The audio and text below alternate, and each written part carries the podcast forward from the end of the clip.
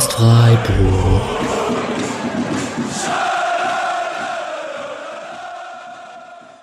Dann hallo und herzlich willkommen zur 197. Episode des Podcast Freiburg. Wir haben ein paar Tage gebraucht. Ich lese mal kurz zwei Tweets vor.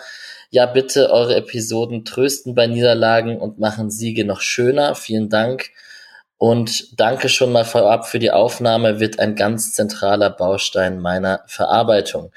Es ist jetzt Freitag. Äh, der, die Niederlage 1 zu 5 gegen Leipzig war am Dienstag. Und äh, dementsprechend ist das nächste Spiel morgen, vielleicht auch schon heute, wenn ihr diese Folge hört, auf dem Weg nach Freiburg seid, eure Revanche, Vorfreude in euch schon drin habt oder einfach nur angsterfüllt dahin fahrt. Wir wissen es nicht. Wir spielen heute in, ursprünglich wollten wir in Viererkette spielen, sind jetzt in Dreierkette. Das hat Christian Streich auch versucht. Dreier, Fünferkette, je nachdem, wie wir es nennen. Hat nicht so gut geklappt. Ähm, darüber werden wir auch sprechen. Wir werden aber auch ein paar andere Themen abseits des Platzes, beziehungsweise Fan und Foren und Erwartungshaltung etc. etc. zu besprechen haben. Und ich sage einmal Hallo, lieber Julian. Hi. Und hallo, lieber Patrick. Hallo. Ja, äh, Vergangenheitsbewältigung. Wir haben ein paar Tage gebraucht. Vielleicht hat's gut. Ihr beide wart beide im Stadion. Julian, magst du anfangen? Haben sich die Gemüter etwas beruhigt? Ja, ist der Vorteil, wenn man zwei Tage danach äh, aufnimmt. Ich hätte, oder ja, sogar dann drei. Ich hätte äh, direkt danach vermutlich Sachen gesagt, die ich bereuen würde. Äh, hab sie auch teilweise geschrieben.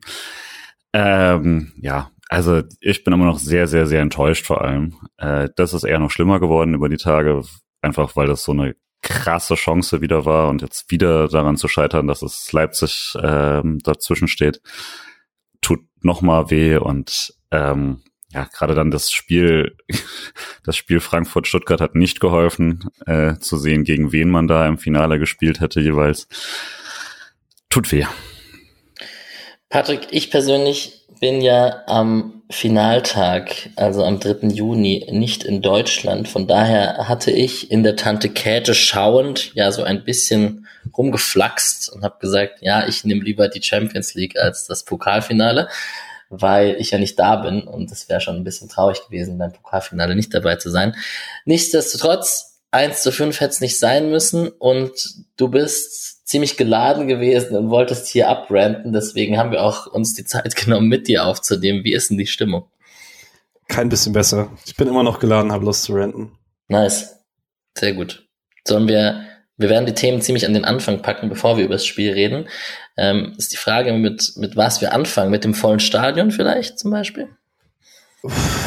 Ja, also es, da ist die Wut, glaube ich, ein bisschen verflogen. Da war ich einfach, äh, ich hatte einfach kein so cooles Stadionerlebnis, um ehrlich zu sein, weil sehr offensichtlich war, man hat es beim Blick über die Tribünen gesehen, man hat es aber auch gehört bei Leuten drumherum, weil da eigentlich keiner ein Geheimnis draus gemacht hat.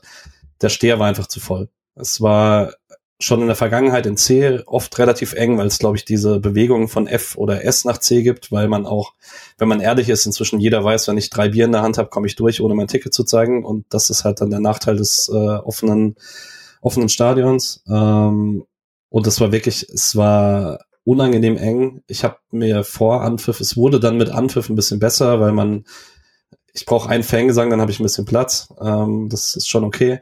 Ähm, und die Ordner waren jetzt auch nicht so streng wie sonst, wenn es darum ging, äh, dass Leute auf die Treppen ausgewichen sind.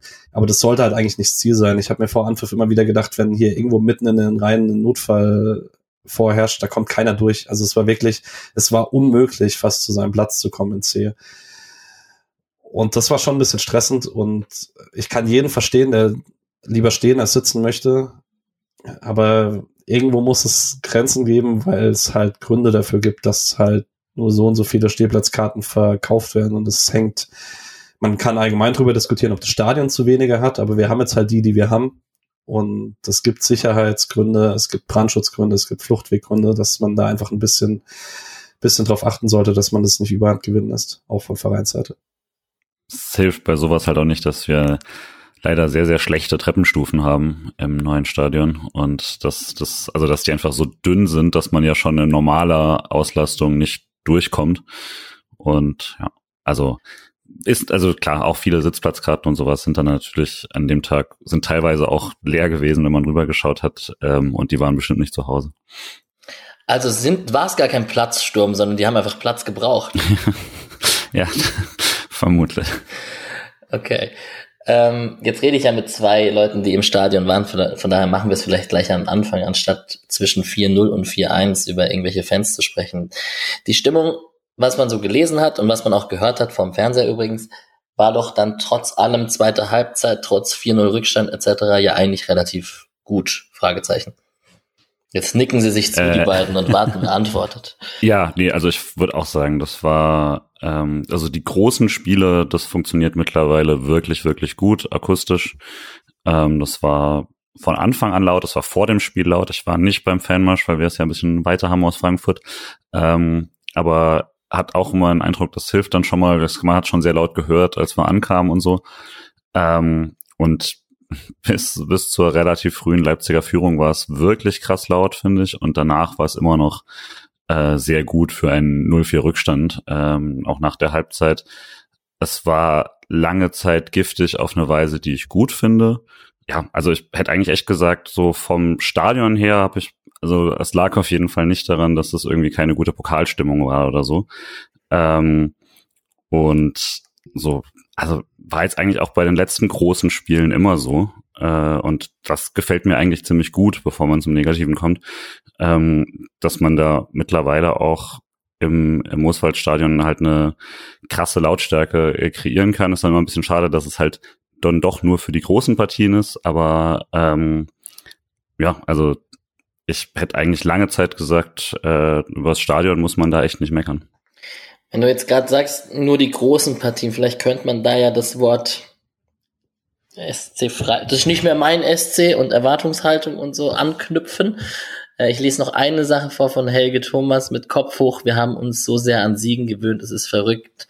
Trotz dieser Hammer-Saison wollen wir, also ich irgendwie immer noch mehr. Glaube, wir sollten wieder ein bisschen demütiger werden und dankbar sein. Wir sind immer noch der kleine SCF. Ich weiß, dass dieser Satz hier nicht nur auf Zustimmung trifft, weil hier kleine Brötchen backen etc könnte man auch direkt über Streich sprechen in der Pressekonferenz, der sehr demütig war und hat gesagt, es lag nicht am System und wir waren einfach schlechter und wir haben keine Chance, wenn alles so läuft und so. Das fand ich, es geht ein bisschen in die gleiche Richtung vielleicht sogar. Patrick, würdest du sagen, dass das Thema Erwartungshaltung etc. auch ein bisschen dafür sorgt, dass manche ein bisschen durchdrehen, um an deinen Rant anzuknüpfen? Äh, ich glaube nicht, dass es damit zusammenhängt, um ehrlich zu sein. Ich glaube, Pokalhalbfinale gegen diese Mannschaft wäre auch vor acht, neun Jahren emotional geworden und im Pokal hast du immer dieses Gefühl, okay, es ist ein Spiel, in dem es um äh, was geht und in dem du immer den Gegner schlagen kannst, gerade wenn du in der Runde davor einen FC Bayern geschlagen hast, in deren Stadion. Ähm, deswegen, ich glaube, man hätte immer Hoffnung gehabt, hätte Frust gehabt anhand des Spielverlaufs und anhand des Leipziger Verhaltens. Ähm, deswegen, ich glaube nicht, dass es damit zusammenhängt, dass man Demut nicht verliert, hat, finde ich, nicht unbedingt was mit der aktuellen Situation zu tun. Ich finde nicht, dass wir jetzt sagen müssen, oh, wir waren jetzt zu erfolgreich, wir dürfen nicht vergessen, wo wir herkommen. Ich glaube, das tut gar niemand. Aber ich finde schon, dass man die Mannschaft daran messen kann, was ihr aktuelles Leistungsvermögen ist. Und das ist halt nicht chancenlos 5 zu 1 unterzugehen gegen eine Mannschaft, die ja das erste Mal so richtig gesund ist dieses Jahr, aber halt trotzdem hinter einem steht in der Tabelle und jetzt auch in kompletter Besetzung vielleicht zehn Punkte vor einem stehen würde, aber halt nicht zwei Ligen drüber, wie es halt am Dienstag teilweise aussah. Und also, wir könnten uns jetzt aussuchen, ob wir die Fans und den Münzwurf und den Platzsturm etc., ob wir das in die Minute packen, in der es tatsächlich geschieht, oder ob wir das jetzt hier zu Fankultur und Transfermarktforen und eventuell sogar BZ-Foren äh, hinzupacken lest rein, es ist zwischen amüsant und ähm, man schlägt sich mehrfach gegen den eigenen Kopf. Also ich würde es jetzt machen tatsächlich. Ja. Und darf ich gerade anfangen? Ich habe vier, ich habe vier Themenkomplexe in meinem Kopf tatsächlich. Also vier Leute, auf die ich sauer bin, um ehrlich zu sein. Also einzelne? Einzelne. Nee, nicht einzelne Leute. Mehr, mehr als vier einzelne Leute. Also ich würde tatsächlich mal anfangen. Ich habe es gerade schon so ein bisschen gesagt. Ähm, Mannschaft Leipzig. Das war einfach, es war einfach ein richtig dreckiger Auftritt, finde ich. Also die Art und Weise, wie man in der zweiten Halbzeit gespielt hat, mit 4 zu 0 Führung, mit laufender größer mit laufendem Größermachen jedes Zweikampfs. Ich meine, wir brauchen nur drüber sprechen, dass äh, irgendwie in der Nachspielzeit man bei 4-1 Führung an die gegnerische Eckfahne geht und mit einer Schwalbe sich noch einen Elfmeter erarbeitet zum 5-1 in der Nachspielzeit. Ähm, keine Ahnung. Aber ist ja okay. Äh, können rück zeigen, dass sie halt so ein charakterloser Scheißhaufen sind, wie sie sind. Ähm, Finde ich in Ordnung. Darf man auf deine vier Punkte einzeln eingehen oder willst du sie runterrattern? Ihr dürft einzeln eingehen. okay. Ich könnte aber auch alles am Stück sagen, dann würde ich mich in Rage reden wahrscheinlich. Nein, nein, okay, wir, wir, unter, wir intervenieren ab und zu. Ähm, ja. Würde ich äh, ein bisschen sagen, dass das Stadion geprägt ist und ich vor dem Fernseher da ein bisschen weniger Emotionen, obwohl wir irgendwie 150 Freiburger in der Tante Kette waren und da auch uns reingesteigert haben. Und Leipzig bei, also wahrlich nicht der sympathischste Verein ist, den es gibt. Aber ja, ich glaube, das ist ein bisschen Stadion gefärbt glaube, das ist halt nicht so besonders, aber es ist schon so, dass sie mittlerweile sehr in dieser Bösewichtrolle aufgehen. Das war noch anders vor ein paar. Jahren, da haben sie sehr versucht, quasi immer das Saubermann-Image zu haben mit dem Guck, nein, wir sind ein normaler Verein und sind ne? Und seit das so richtig nicht geklappt hat und diese ähm, allgemeine Antipathie in Stadien nicht aufgehört hat, haben sie schon dieses äh, gut, dann sind wir halt Arschlöcher, glaube ich, schon auch sehr als eigenes Verständnis mittlerweile drin und es gibt einfach sehr viele kleine Provokationen. Das haben andere Vereine auch manchmal so, aber das passt natürlich dann dazu, ähm, wie oft man dann quasi auch mal teilweise nochmal so grinsen zum Publikum nach einem Freistoß oder so bei, bei 4-0 und sowas. Also ähm, lange bevor diese Szene war. Ich würde sagen, dass man am Schluss dann nochmal provoziert nach diesen ganzen Sachen, finde ich nicht ganz unverständlich. Ähm, da, aber klar, es ist, es ist so, wie ich Leipzig mittlerweile kenne als äh, Mannschaft, jetzt mal unabhängig von ganzen. Äh, Sehr passend dazu der Auftritt von Marco Rose in der Pressekonferenz davor. Ich war mir nicht sicher, ob der davor schon so arrogant, da ich jetzt, jetzt auch, jetzt hätte ich auch ein paar Schimpfwörter aus Versehen ausgepackt, ähm, ob ich davor schon dieses Image von ihm hatte oder erst seitdem er bei Leipzig ist, aber das fand ich ja mal ganz schlimm.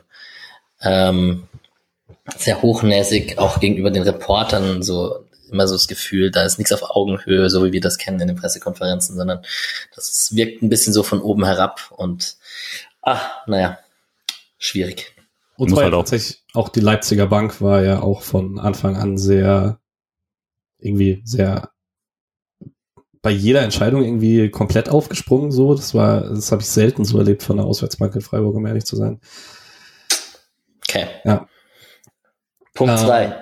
Ja, Punkt zwei. Kurz noch zum Sagen, äh, ich finde, Günther hat ein Stück weit recht, äh, dass Silva da dann auch sehr viel macht aus dem Münzwurf ähm, und da vielleicht auch unnötig lang liegen bleibt. Nichtsdestotrotz, da muss dieser Münzwurf nicht sein und das wäre auch tatsächlich mein großer zweiter Punkt. Münz- und Becherwürfe, lasst den Scheiß einfach sein. Äh, nicht nur, weil ich am Mittwoch echt mit scheiß Kopfschmerzen zu Hause war, weil ich äh, selber einen vollen Bierbecher gegen die Schläfe bekommen habe und die Beule immer noch zu sehen ist und zu spüren ist, sondern einfach, weil es bringt einfach nichts. Es ist einfach, ihr trefft zu 99 Prozent Wahrscheinlichkeit nicht den, auf den ihr zielt, sondern irgendjemand in der Kurve, der keinen Bock drauf hat. Und Friendly Fire einfach absoluter Bullshit. Äh, und selbst wenn ihr jemanden treffen würdet, lasst den Scheiß einfach. Es ist, also Leipzig hat alles in der zweiten Halbzeit gemacht, um als schlechte Gewinner dazustehen. Dann lasst sie doch einfach als das dastehen und gebt ihnen nicht dieses, okay, jetzt sind wir die schlechten Verlierer, sozusagen, dieses Image. Ähm, was mich aber im Zusammenhang damit tatsächlich extrem abfuckt, ist auch der Umgang danach, weil ich finde, gerade du hast äh, Transfermarkt, BZ-Foren und sowas alles angesprochen, auch Social Media, man macht es sich sehr leicht, wenn man jetzt sagt, okay, da ist diese eine Gruppe vorne in schwarz gekleidet und die sorgen jetzt dafür, dass hier Becher und Münzen geschmissen werden. Ich stand irgendwo mitten in See. Über mich sind 50 bis 100 Becher geflogen orientiert euch an, an eurer eigenen sozialen Gruppe, an eurem eigenen Freundeskreis, mit dem ihr im Stadion seid und achtet und denkt euch, denkt mal drüber nach, ob ihr da irgendjemandem sagt, ey, hör auf, deinen Scheiß wegzuschmeißen und macht's euch nicht einfach, indem ihr irgendwie eine einfache Opfergruppe und dann am besten noch die ganze Fanszene zusammen irgendwie eine Beugehaft nehmen und sagen, boah, die Freiburger Kurve entwickelt sich in die Richtung und wir werden zu Problemfans und sowas. Nein, ihr seid es alle. Ihr seid alle in der Verantwortung dafür, dass wir eine Kurve haben, mit der wir leben wollen, die sich äh, irgendwie gescheit verhält, die dann auch gerne Hass gegen den Gegner verbal ausdrückt, finde ich auch okay. Ich finde es auch nicht schlimm, wenn man ruft, äh, Red Bull verrecke in so einer Situation, meine Fresse, wir sind im Stadion, ist okay. Aber irgendwie dieses Abwälzen auf irgendwie eine Einzelgruppe, das finde ich, ich finde es arg armselig. Äh, hatte passend dazu, tatsächlich gab es ja dann noch regelmäßig äh, noch, noch viele Becherwürfe von der Haupttribüne, was ich tatsächlich so noch nie gesehen habe. Ähm, Gerade im, also früher mal, äh, als es noch eine sehr, sehr andere Tribüne, wortwörtlich, aber auch eben von der Zusammensetzung war im Dreisamstadion.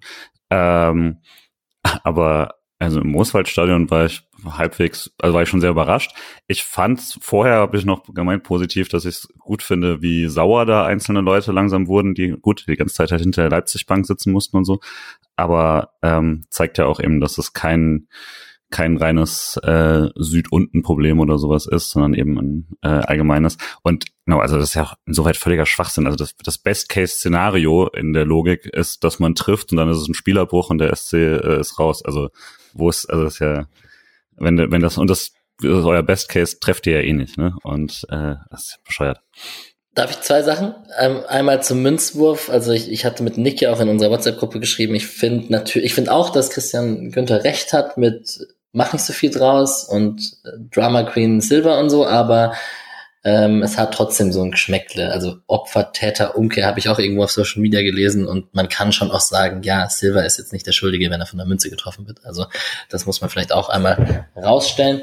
Und das Zweite, ich, ich habe schon auch, ich, ich glaube, das geht, Julian kann das verstehen, als Frankfurt, aus Frankfurt kommend äh, und mit der SG ein bisschen zu tun habend ich kann dem Ganzen so nicht mehr das ganz liebe, beschauliche Freiburg zu sein, schon trotzdem auch was abgewinnen. Also jetzt mal unabhängig von Becherwürfen und Münzwürfen, aber ganz generell mal ein bisschen äh, Feuer in der Sache zu haben, finde ich schon auch irgendwie ganz nett.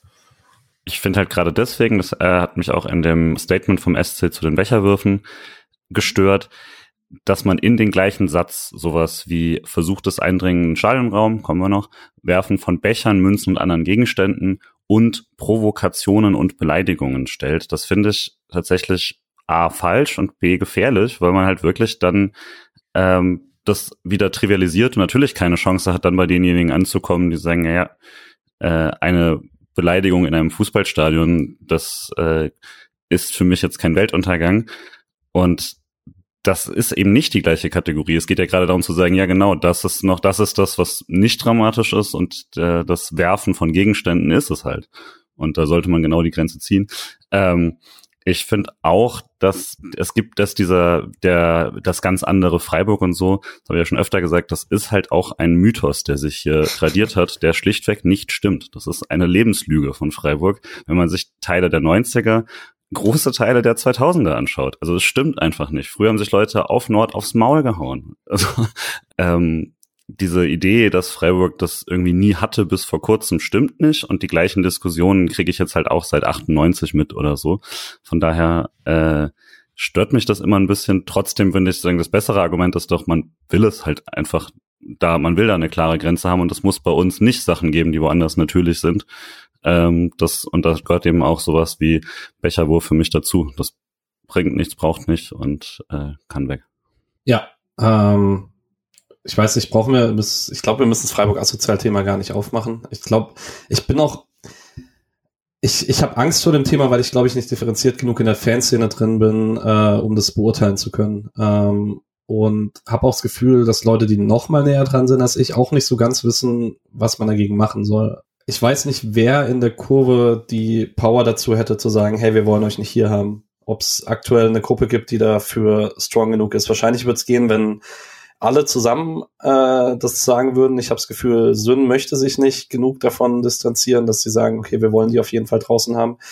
Ähm, weil das ist halt wirklich was, was ich im Stadion nicht brauche. Ich finde ich finde es gut, dass wir in Freiburg auch explizit zum Beispiel keine unpolitische Kurve haben würde mal behaupten, dass äh, FA da eine andere Meinung hätte, dass es dann eher darum geht, okay, wir, wir wollen hier nur Fußballthemen haben und alles andere nicht. Und ich finde eigentlich, wir, also ich bin in Freiburg wirklich stolz eigentlich auf die aktive Fanszene, die wir haben, was ein Grund mehr dafür ist, dass ich es hasse, wenn die einfach allgemein zerredet wird, ohne Differenzierung. Ähm, deswegen, ich weiß nicht, ich, ich habe keine Lösung dafür, aber ähm, die Vorfälle in letzter Zeit gefallen mir dann doch nicht, die sich häufen. Und ich glaube, es ist auch nur die Gruppe, die für die Innenraumsbetretung zuständig ist. Ich weiß nicht, ob Julian da noch was vielleicht eher. Es ist halt, also bei mir ist das Hauptding, ich habe wenig Einblick in irgendwie so Gruppenzugehörigkeit und sonst was, deswegen ist mir das, es fällt da schwer, irgendwie groß was zu sagen. Das ist der, dass die Leute, die da über die Bande gesprungen sind, aus dem gleichen Bereich kommen, im Stadion eher für mich mit Sachen auffällt, die ich ätzend finde, äh, ist dann halt kein Zufall und das nervt mich. Ähm, das ist auch keine riesige Gruppe, aber trotzdem ähm, ist es auch optisch ja sichtbar und teilweise eben auch so ein bewusstes Abgrenzen vom Rest der äh, Fanszene offensichtlich auch optisch und so. Ähm, ja, und ich meine, ansonsten, das glaube, da ist ja klar Konsens, dass natürlich das nochmal viel weniger geht. Also das in den Innenraum springen ist äh, eine Grenze, die ich tatsächlich nochmal radikaler ziehen würde. Das geht halt wirklich nicht. Ähm, und keine Ahnung, was da jetzt genau passiert ist. Der SC hat von Stadionverboten gesprochen, die jetzt verhängt wurden. Ich kenne, äh, werde ich jetzt keinen großen Einblick haben, vermutlich. Ähm, wird vielleicht aber auch mal erwähnen, dass die Leute wurden zurückgezogen von äh, Leuten aus dem Umkreis, äh, die man auch teilweise, die ich auch schon gesehen habe und so. Das gehört dann auch dazu. Also da gab es eine Form von äh, Selbstregelung. Und äh, die hat offensichtlich nicht präventiv funktioniert, aber zumindest gab es da diese, diesen, äh, dieses Checks and Balances in irgendeiner Form. Das war immerhin gut. Aber ansonsten, klar, also darf nicht passieren und ähm, ist dann berechtigterweise jetzt nochmal deutlich mehr im Fokus in der nächsten Zeit. Günther und Grifo mit relativ direkten Hingehen und versuchen die Fans zu beruhigen. Flecken mit einem relativ klaren Statement im Interview danach. Ähm, ich persönlich bin zu weit weg, aber kann aus Podcast-Perspektive vielleicht sagen, dass das auf jeden Fall ein interessantes Thema für uns auch mal Sonderfolge, Sommerpause etc. Ähm, wenn ihr jemanden kennt oder wenn ihr selber Lust drauf habt und euch da äh, zutraut, genug Aussagen tätigen zu konnten, meldet euch ähm, sehr gerne können es ja auch so anonym mit Stimmenverzerrer machen oder so. genau. So, Patrick. Okay. Ähm, das vierte ist eigentlich tatsächlich, was daraus gemacht wurde von äh, von der breiten Masse an Fans vielleicht. Also ich, ich dachte es erst, es ist vielleicht nur ein Transfermarktphänomen, weil das Forum ist oft ein bisschen spezieller, aber Barge Zeitung ist halt noch mal krasser, dass dann irgendjemand anfängt, plötzlich das N-Wort zu droppen. I don't know. Ähm, allerdings auch bei Facebook gelesen und sowas und dass wir da einfach, das war so viel Undifferenziertes und so viel Dinge, also das war noch mehr Dinge zusammenmischen als das, was der Verein in seinem Statement gemacht hat, dass man dann plötzlich da, damit anfängt, dass das Ganze ja schon angefangen hat, dass diese Choreo komplett respektlos und nichts mit dem Sport zu tun hatte. Nein. Also ganz ehrlich, ich erwarte von einem Blog, egal wo er in Deutschland steht, dass wenn es ein Heimspiel gegen Raber Leipzig gibt, dass es keine Akzeptanz dafür gibt, dass Leipzig Teil dieser Bundesliga ist. Ich weiß, wir können es nicht verändern, aber man muss gerade als äh, Bewegung und auch die Ultrabewegung ist halt eine Jugendbewegung, man muss halt auf Missstände hinweisen. Und das, es hat sich ja nicht nur, weil die jetzt sieben Jahre Bundesliga spielen, ist ja das Grundproblem, dass nicht irgendwie Freiburg jetzt unsportlich ist, weil man das raushebt, sondern dass es unsportlich ist, dass die sich überhaupt irgendwie in diese Liga reingemogelt haben, ist ja die, die grundsätzliche Sünde sozusagen, also wenn Sünde ist ein großes Wort, aber ähm, dass man das da mit rein vermischt, dass es da keine Kritik geben dürfte und dass ja in Freiburg komplettes Maß verloren würde, was die ganze Kurve macht und so weiter. Nein, es ist einfach übers ganze Jahr hinweg, muss man jetzt mal ehrlich sagen, macht diese Freiburger Fanszene einen unglaublich krassen Job. Egal, ob es um Choreos geht, ob es um Stimmung geht, ob es um weite Auswärtsfahrten geht. Und man hat jetzt in diesem Spiel das erste Mal wirklich das Maß verloren. So insgesamt als Kurve. Ähm, für zwei, drei Minuten. Und daraus einen Komplettzerriss zu machen von irgendwelchen Leuten, die schon frustriert sind, wenn es irgendwo eine Pyrofackel gibt, wo es keinen Menschen stört, haltet einfach eure Schnauze. Niemand möchte eure Meinung hören, ehrlich. Oder, oder bildet euch eine reflektiertere dazu. Es ist einfach, es, es kotzt richtig an ich würde auch sagen, es ist kein Zufall, dass viele der ähm, Sachen dann sehr schnell in so eine Law and Order Ecke kippen, wo es dann halt wirklich jeden, äh, also dass man dann die 360 Grad Videoüberwachung mit jedem, der irgendwie äh, was Falsches sagt oder sowas. Das gibt's ja in England schon, dass äh, Leute, die äh, für ungewünschte Fangesänge oder so, nicht mal nur diskriminierende, sondern eben überhaupt ungewünschte äh, rausgeschmissen werden und so. Da sollte man vor sehr vorsichtig sein, was man sich wünscht. Und ähm, ja, also da sind halt, ist ja doch eben auch kein Zufall, dass dann plötzlich wird dann in diesem Bild auf die einzige schwarze Person gezoomt sozusagen und äh, und dann beleidigt und so. Das ist kein Zufall, was für eine was für eine Crowd sich da teilweise äh, richtig beteiligt. Und ja, also Alex hat vorhin schon von diesen Leserbriefen äh, quasi ges äh, gesprochen in den Kommentaren. Das ist ähm, also ja, das war teilweise richtig übel, was darüber gesagt wurde. Und ich glaube, auch da wurde tatsächlich das Maß völlig verloren, was man da an richtiger Kritik haben kann. Ähm, ich würde mir wünschen, dass man jetzt auch nicht nach danach jetzt irgendwie anfängt, wieder so wie früher das sehr oft war, dann mit der größtmöglichen ähm, Sanktion quasi draufzuhauen, sondern eben, dass man das weiterhin mit Augenmaß macht und äh, wirkt jetzt auch noch nicht so, dass das passiert, aber gefordert wurde es ja schon. Ähm, und dass man da eben auch nochmal genug Differenzierung hat, ähm, ist so nicht in Ordnung. Äh, wurde ja jetzt auch ausführlich so besprochen. Äh, aber dass man da jetzt nicht darüber jegliches Maß verliert. Ähm, am Schluss ist dann nicht so viel passiert. Und dass man da jetzt ein bisschen schaut, dass äh, dann auch alle wieder jetzt einen Gang runterschalten und äh, daraus jetzt nicht irgendwie einen Kulturkrieg oder sowas machen müssen. Ja, mal schauen, wie es jetzt passiert, aber ich hoffe schon sehr, dass das jetzt kein, äh, kein, kein wieder ähm, Außenkurve gegen Innenkurve und diesen ganzen Unsinn, den man eigentlich jetzt mal hinter sich gelassen hatte. Aber glaube ich auch nicht. Ich kann meiner Rolle kurz gerecht werden und sagen, wir haben gerade viel über Online-Kommentare geredet. Ihr könnt natürlich kleines soziales äh, Hörerschafts-Experiment. Äh, Ihr könnt natürlich bei Twitter, auf Instagram, bei Spotify geht's auch in den Kommentaren, bei Apple Podcasts auch. Könnt ihr natürlich auch jederzeit mal reinschreiben und Takes zu unseren Takes äh, raushauen. Freuen wir uns natürlich auch. So, wollen wir ins Spiel? Es gibt ja doch einige Tore. Ja, es gab noch ein Spiel, wir können es ja schnell besprechen und dann können wir den nächsten Gegner besprechen. Ah, scheiße, stimmt. ähm, Leipzig. Wir haben es gerade schon zwischen den Zeilen erwähnt. Wieder gesund, gut aufgestellt, nahezu keine Ausfälle. Ich, wüsste, ich weiß es ehrlich gesagt gar nicht, ob sie irgendeinen haben. Ähm, über Marco Rose und sein arrogantes Verhalten in der Pressekonferenz oder Auftreten habe ich schon gesprochen. Nkunku ist zurück, ist, glaube ich, das Schlimme insgesamt. Äh, Dani Olmo in der Topform. Wahrscheinlich muss man am ehesten drüber reden. War, wie sehr überraschend war es denn, dass sie nach vielen Spielen in der Dreierkette zuletzt in der Viererkette gespielt haben und hat Marco Rose Christian Streich ausgecoacht? Fragezeichen. Ich wollte erst eine andere Frage reinstellen, wenn du gerade über das Personal geredet hast. Würdest du lieber gegen Schoboschlei, Olmo und Kunko und Werner spielen oder gegen Gnabry, Müller, Sané und Schuppomoting? Ich würde lieber gegen die Bayern spielen. Ja, finde ich nämlich auch. Nee. Ja, das ist krass. Ich habe ich hab meinen Kreisliga-Tag dazu, wenn wir über die Taktik reden. Ähm, ich liebe dieses 4-2-2-2 mit vier Offensivvariablen, die es komplett variabel sehen. Und in dem Fall sind es dann auch noch mit Schoboschlei und Olmo so richtige kreative Spielgestalter, Zehner quasi.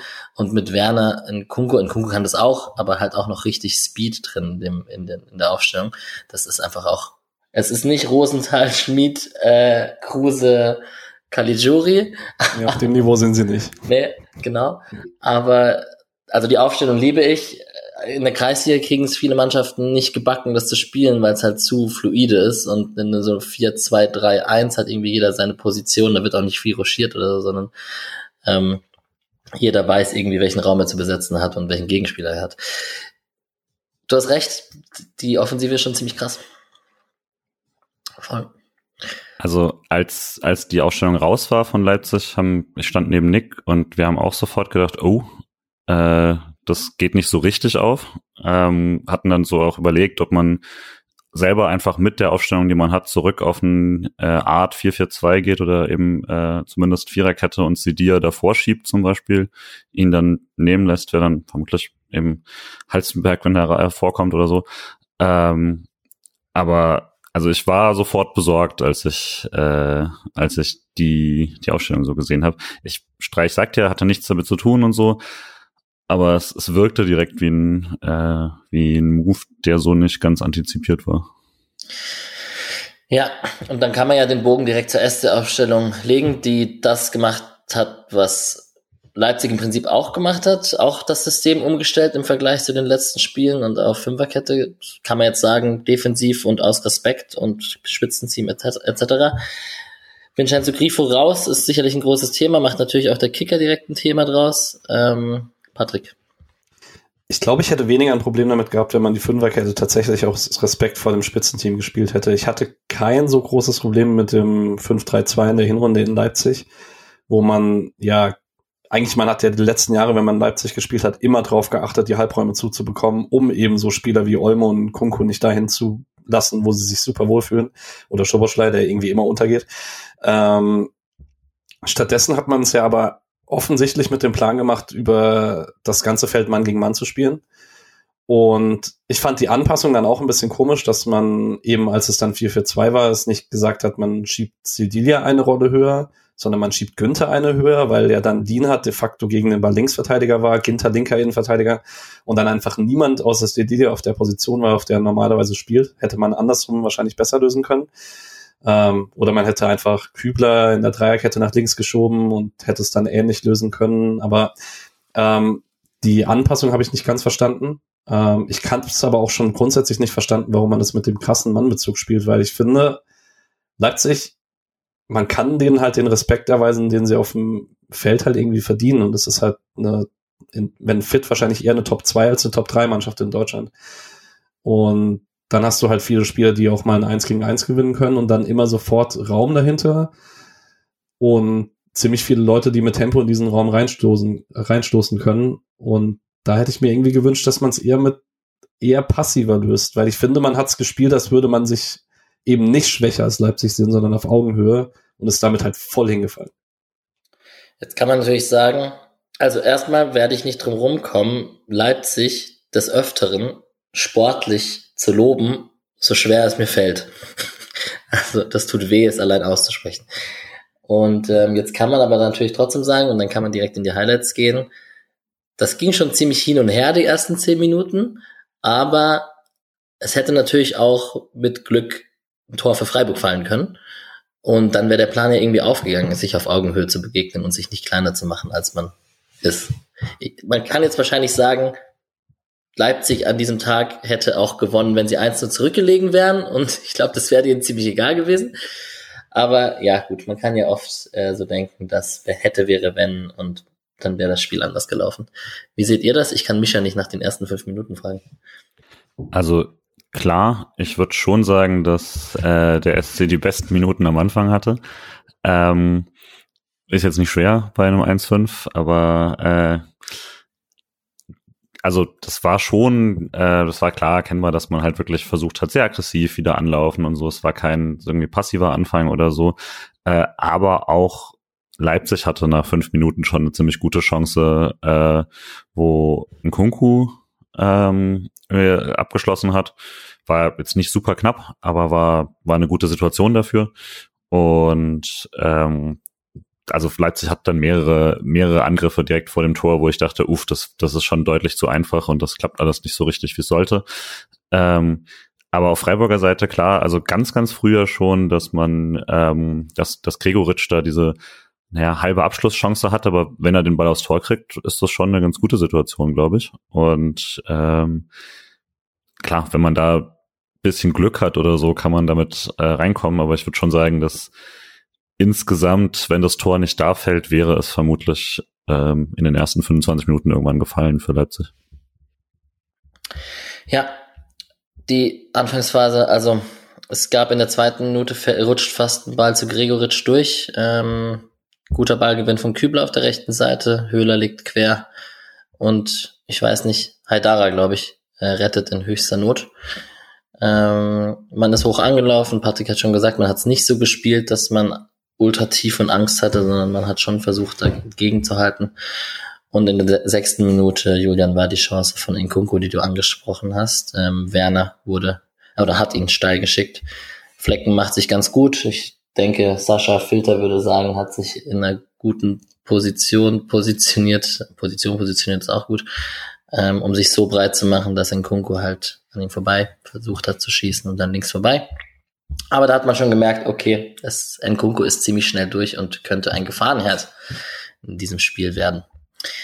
Ähm, die Doan-Chance von Doan, lol, war logischerweise nicht auf eurer Seite, ne? Die war in die andere Richtung. Ja.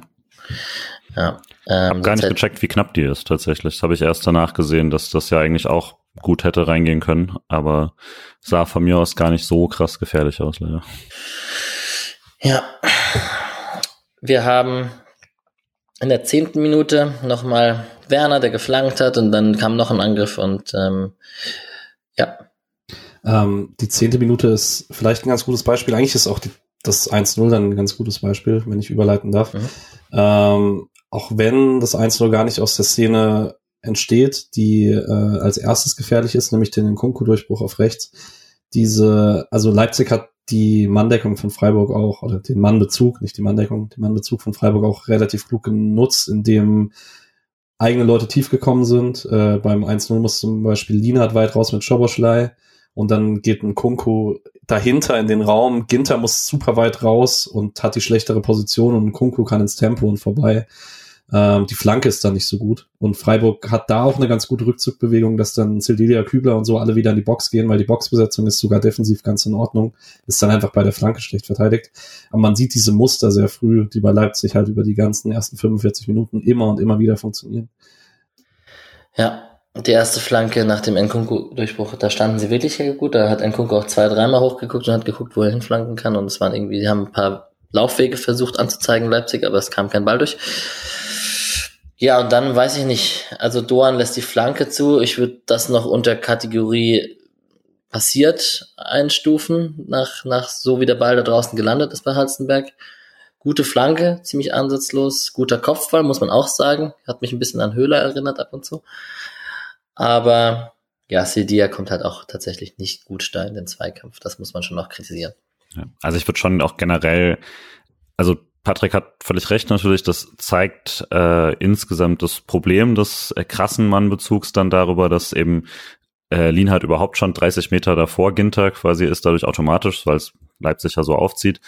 Ginter macht es aber auch wirklich schlecht. Also meinst, er hat die schlechtere Position, aber die hat er, weil er es schlecht macht. Also er hat ja wirklich da, also da darf niemals die Außenlinie aufwerten, gerade wenn Lienhardt kommt, um die Innenseite zu helfen. Und dann beide auch noch sehr unmotiviert, haben eigentlich echt Glück, dass diese Kunku-Flanke schlecht ist, weil, also dass, dass er da aus dem Stehen flanken darf ohne Druck, ist Katastrophe eigentlich. Wird Doan gar keinen Vorwurf machen tatsächlich, wie du sagst, Alex, der Ball kommt da halt hin und dann, also wenn er jetzt voll hinstürmt, dann kannst du, dann kannst du mit einem Dribbling-Bewegung dran vorbei oder so, das finde ich okay. Sidia darf den Raum nicht aufmachen. Also da ist auf der anderen Seite hat er einen arbeitslosen Ginter und einen arbeitslosen Lienhardt zum Helfen die kurze Seite darf er niemals attackiert werden. Mhm. Das geht nicht. Ähm, wenn er dann Richtung, also wenn er hinten dran geschlagen wird, hat er Hilfe. Wenn der Ball mehr Richtung ähm, Elfmeterpunkt kommt, also weiter weg vom Tor, ist der Kopfball viel schwieriger.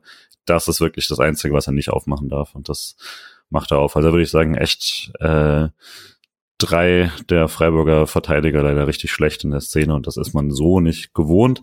Wird auch krass bestraft von Leipzig, aber das war schon auch einfach individuell schlecht. Ja, und dann lag man eins nur hinten. Und jetzt ist die große Frage, hat man dann das nicht abgeschüttet und hat einfach gepennt? Oder hat Leipzig das eine Minute später einfach auch krass gut gemacht? Weil das ist dann immer so die klassische Binsenweisheit, also zumindest auch vom Fernseher. Vielleicht hat man da im Stadion ein besseres Gefühl dafür. Ist auch schwierig, würde ich sagen. Aber es liegt immer so nahe, so keine Ahnung, sie haben das noch in ihren Köpfen gehabt und haben das nicht abgeschüttelt bekommen und Leipzig hat sich in einen Rausch gespielt. Ich habe gerade noch mal die Wiederholung durchlaufen lassen, ähm, weil ich mich gefragt habe, warum Henriks eigentlich so frei ist. Und die Antwort ist Lukas Höhler tatsächlich. Weil ähm, man geht direkt äh, nach dem Anpfiff, wie man es oft macht, auf den langen Ball, verliert das Kopfballduell und dann gehst du in die Rückfallbewegung und eigentlich hat jeder den Bezug zu seinem Gegenspieler Und beim langen Ball steht Doan bei Henrichs und nachdem, äh, Doan bei Henrichs, Höhler bei Henrichs und nachdem das Kopfballduell verloren wird, gehen alle in die Rückwärtsbewegung. Nur Höhler macht's nicht und es ist sehr weird für ihn, weil normalerweise macht er die immer. Und Henrichs läuft durch und niemand läuft mit. niemand. Ja, es, also Fußball spielen, das ist selten geilere Aktion als Defensivspieler den Ball zentral reinzuspielen und einfach zentral hinterher zu rennen, um Überzahl zu schaffen. Das hat man ja auch oft, wenn Innenverteidiger dann mitlaufen und überladen und so. Aber ich will Höhler da gar nicht in Schutz nehmen. Ich wollte nur sagen, das ist auch sehr gut gemacht von Henrichs. Dann macht es auch ein bisschen.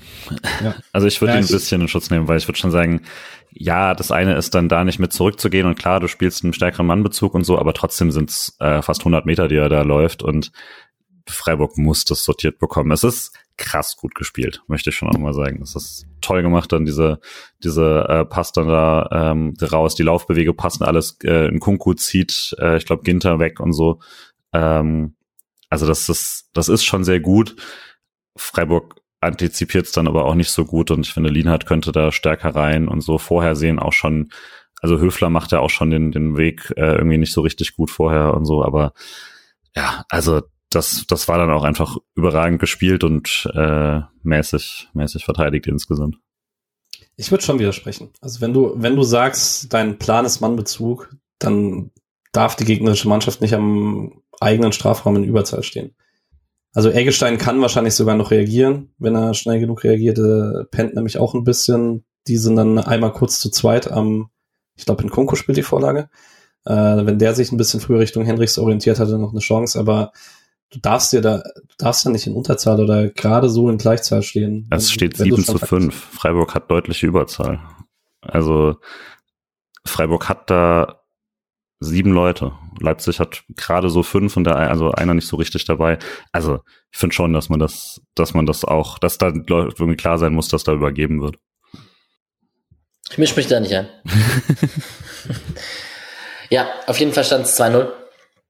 Und das war natürlich, da wusste man schon, okay, das könnte bitter werden. Und ähm, das hat wohl auch die Trainerbank so gesehen. In der 20. Minute kam dann Grifo für Sedia und vielleicht müssen wir an der Stelle tatsächlich kurz über Personalie Grifo und ihn rauslassen in Topspielen sprechen. Ich ich, ich finde gar nicht, dass es so ein unwichtiges Thema ist, wenn es dann auch medial aufgegriffen wird. Und ich meine, in der Tante Keta hat jeder Zweite gesagt, wenn ich ehrlich bin, wieso lässt Streich den draußen und immer in den Spielen? Das kann doch nicht wahr sein und so. Klar, wir, also wir sprechen öfter darüber, dass es dann defensiv gut aufgeht und dass es auch schon gute Taktiken gab, mit Höhler dann halb links zum Beispiel und so.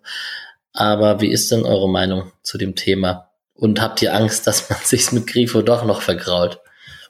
Ähm, also grundsätzliche Meinung, es würde mir mehr Sorgen machen, wenn er sich nicht aufregen würde, wenn er nicht spielt. Das ist äh, mein Grundsatz. Ich habe keine Ahnung, wie Streich sowas intern moderiert und ich kenne Grifos Charakter nicht gut genug, um zu wissen, wie sehr ihn das stört. Deswegen ist es ist ja auch ein, bis jetzt eigentlich fast nur ein, es ist nicht nur ein Boulevard-Thema, aber die Artikel sind alle Boulevard-Desk, die darüber geschrieben werden und die haben alle keine Ahnung, wie es tatsächlich in Grifo aussieht und ich habe es auch nicht. Deswegen möchte ich eigentlich keinen Take dazu machen. Weil alles, es wären alles Mutmaßungen. Ich würde sagen, also ich hatte tatsächlich ja die, genau diese Aufstellung so gesagt. Also ich meinte, wenn Doan spielt, dann lässt man Grifo draußen, glaube ich. Einziger Experte in der Einziger Experte in der Gruppe. Ja. Äh, das liegt ja jetzt mehr daran, dass, dass außer mir halt von euch nicht, nicht so viele Fußballahnung da ist. Aber, äh, aber ähm, nee, also deswegen, ich war jetzt nicht krass überrascht oder so davon.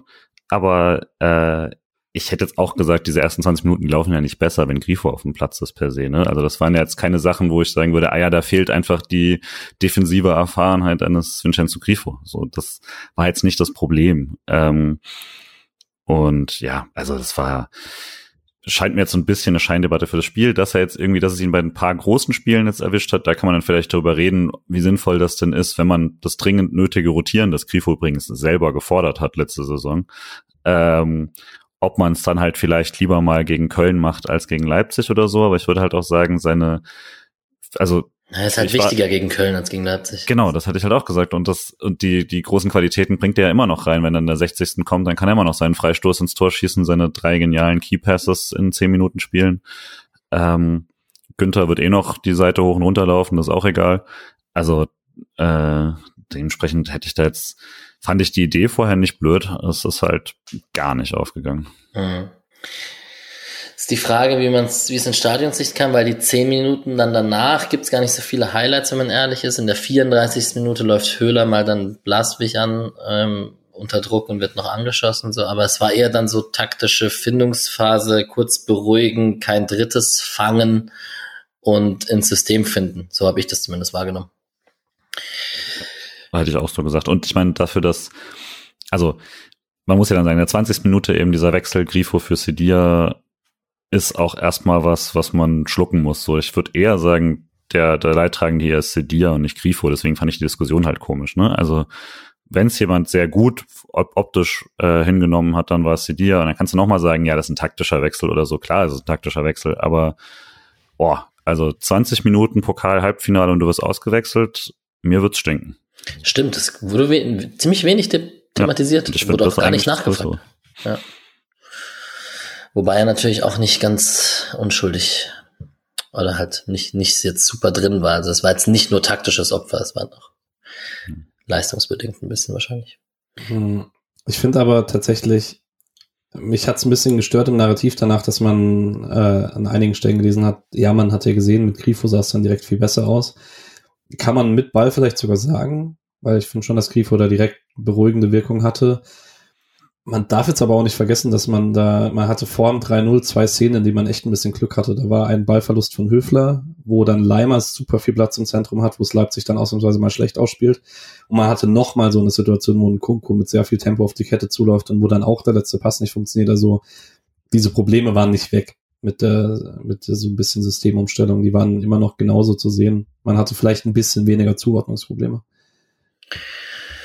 Ja, und dann gibt's ein drittes Tor zu besprechen. Ähm, Leipzig durch die Mitte, am Ende landet Ball bei Olmo, der Ginter tunnelt, Schoboschler schickt. Ähm, der macht ihn souverän rein. Bei dem, bei dem in der Mitte steht bei mir als Kommentar, da muss mal einer liegen.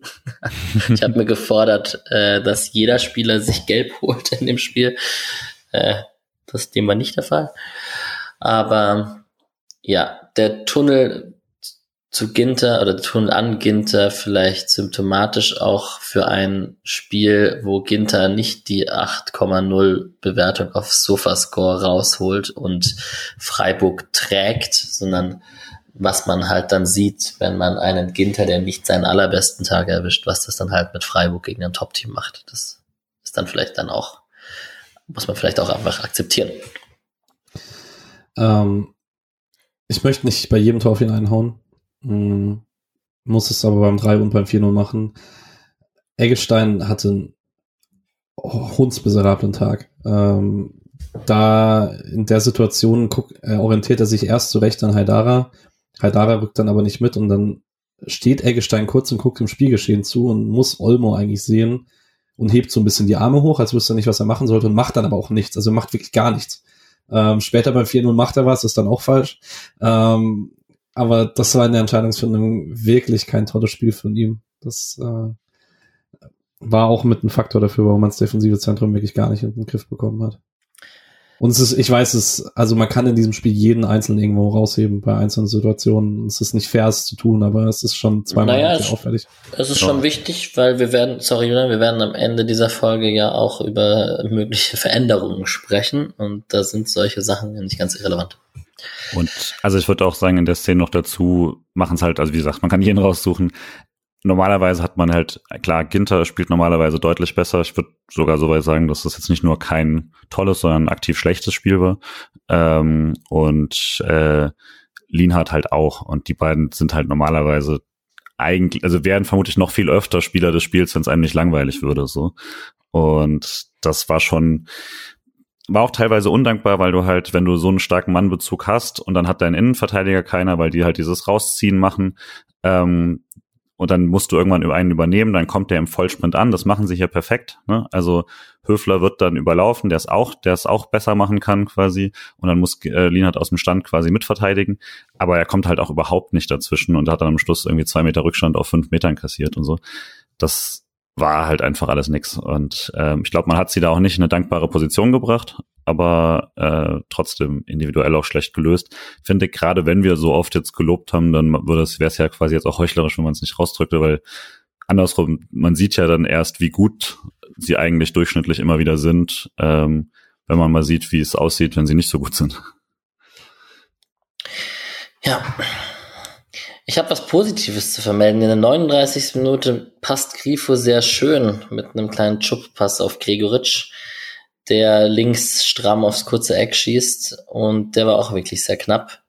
Äh, hat sich geärgert, dass man den, also dass er den nicht gemacht hat und ja, also die Sache und natürlich die ersten zehn Minuten Doan und wenn der Durchschuss zu Gregoritsch oder wir kommen ähm, in der zweiten Halbzeit zum Beispiel auch der Freistoß von Grifo. Das sind so diese Mini-Momente gewesen, wo man so Tüpfelchen Hoffnung hatte, dass irgendwann irgendwas kippt, muss sowas dann halt rein.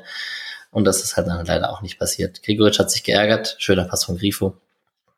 War Wasser auf die Mühlen für diejenigen, die gesagt haben, Grifo hätte von Anfang spielen müssen. Übrigens, der Pass. Man kann so ganz allgemein sagen, dass es vielleicht auch ein Sinnbild dafür ist, warum man sich gegen so Mannschaften häufig schwer tut. Also gegen Leipzig, vor ein paar Jahren auch gegen Dortmund. Auch dieses Jahr. Hat, auch dieses Jahr. Der SC hat einfach nicht so viel Speed. Das muss man ehrlich sagen. Man, man sieht in dieser Situation, finde ich, ziemlich gut. Gregoritsch kann sich nicht, also guckt nicht mehr auf Richtung Tor, sondern muss den First Contact nehmen, weil jedes Mal, wenn ein Freiburg-Angreifer äh, das nicht gemacht hat, irgendwas mit dem ersten Kontakt zu lösen, waren halt Guardiola oder Orban da, weil die halt super schnell sind dann oder Haidara oder Leimer, die mit zurückrücken. Man hatte einfach ein bisschen weniger Zeit als auch gegen die Bayern, die jetzt nicht unbedingt rein nach, also keinen so schnellen Kader haben auch. Ich finde schon, dass da Geschwindigkeit oft ein bisschen eine Rolle spielt. Ja, und das war die einzige Chance von Freiburg in dieser Halbzeit. Man hat dann ähm, einen Schuss von Schoberschlei, ein Kopfball nach Ecke von Orban, wo er sich mit dem eigenen Mann behindert und ein Aufsetzerschuss von Nkunku, so alles rund um die 40. Minute. Und dann denkt man, okay, 3-0, Halbzeit abschütteln, irgendwie Kräfte mobilisieren und dann fängt man sich einfach noch den, eigentlich den Decider, wenn es davor, da war wahrscheinlich davor schon entschieden, aber ein 4-0 gegen Leipzig, da war dann wahrscheinlich endlich Schicht im Schacht.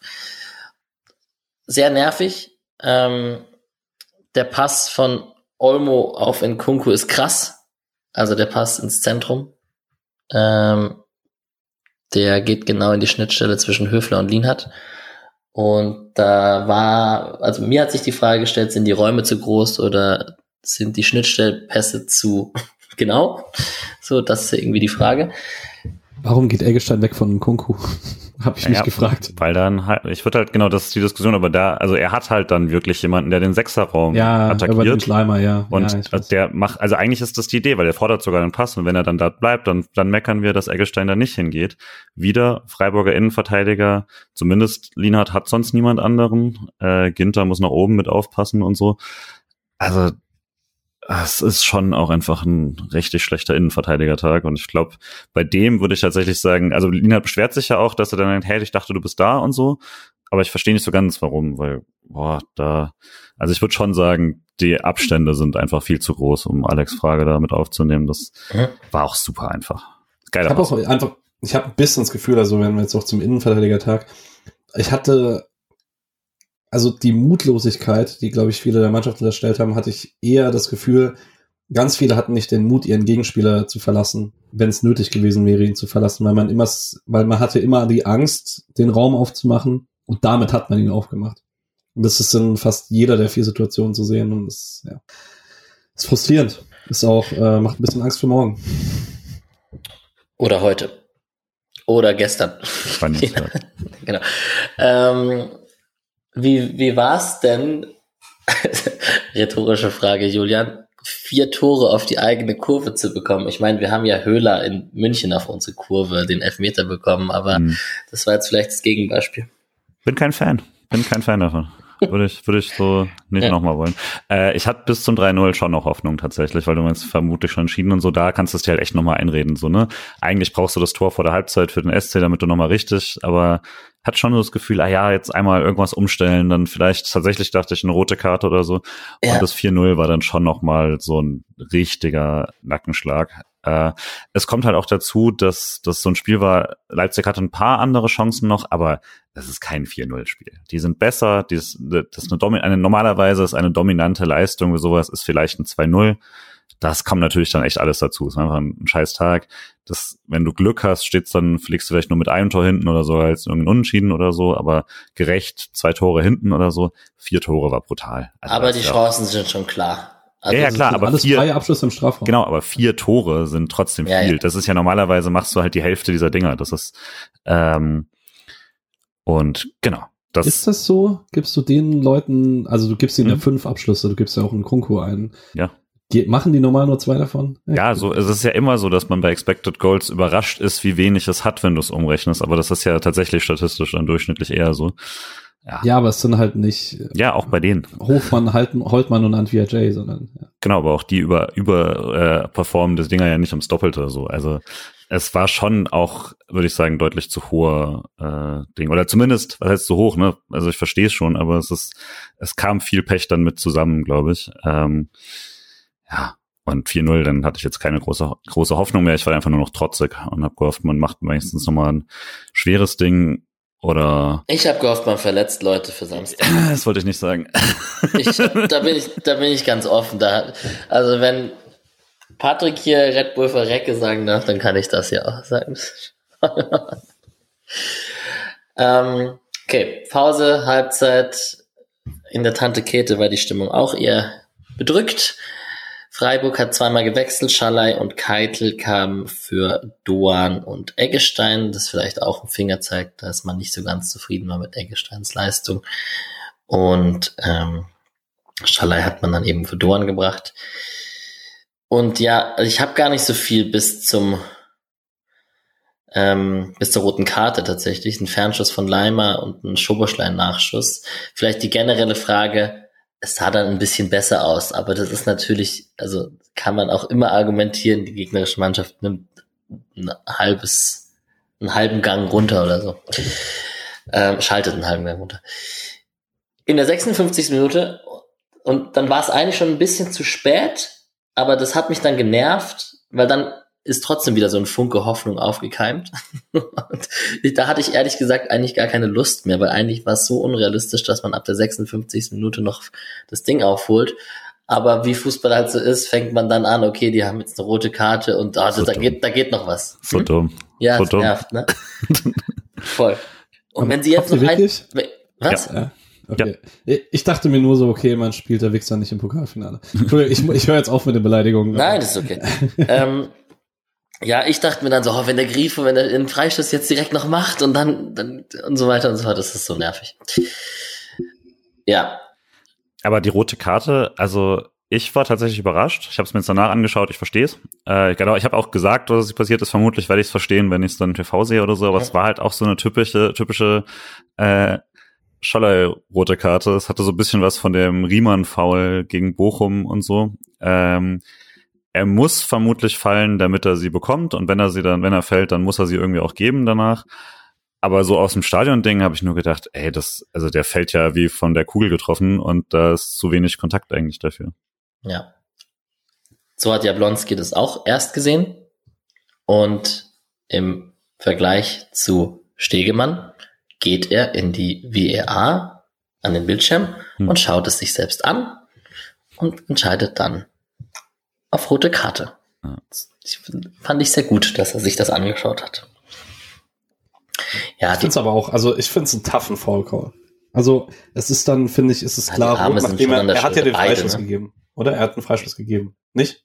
Nee, der hat ja gar nichts gegeben. Es lief ja weiter. Darum ging es. Oh. Es war nicht. Es ging okay. darum, ist es ein Foul oder nicht. Für ihn war es kein Foul, weil Scholler springt halt dann nach links ab, obwohl er rechts gerissen wird. Ne? Das, das ist, was ich gesehen habe im Stadion. Und dabei bleibe ich eigentlich auch lauf halt durch und schießt das Tor. Aber fairerweise, wenn er ihn halt nicht an der Schulter packt, dann kann er das Tor schießen. So wird das vermutlich nicht schießen. Von daher ist es letztlich das, was wir sagen. Du musst dich hinwerfen, um diese Karte zu bekommen. Und daran sind die Schiris leider auch ein bisschen selber schuld. Schalai, ungarische Adeyemi, meinst du? Mhm. ja, der Pass von Lienhardt war sehr schön mhm. äh, auf Schalai. Der war durch die Schnittstelle durch, schön ähm, in Lauf von Schalai Und ähm, vielleicht reden wir noch über den Freistoß von Grifo. Also Guardiola hat dann rot bekommen. Notbremse.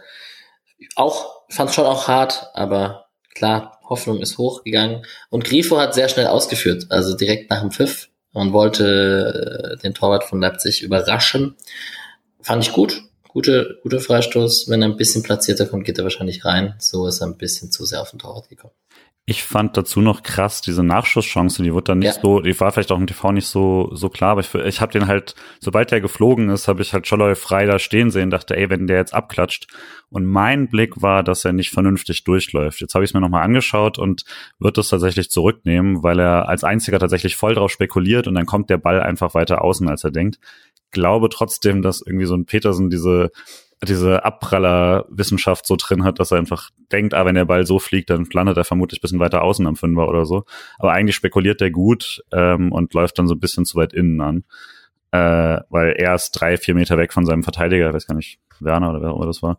Ähm, und könnte ihn dann echt einschieben. Und dann hätte ich tatsächlich noch mal richtig dran geglaubt, äh, mit drei Toren Rückstand und einer roten Karte oder so.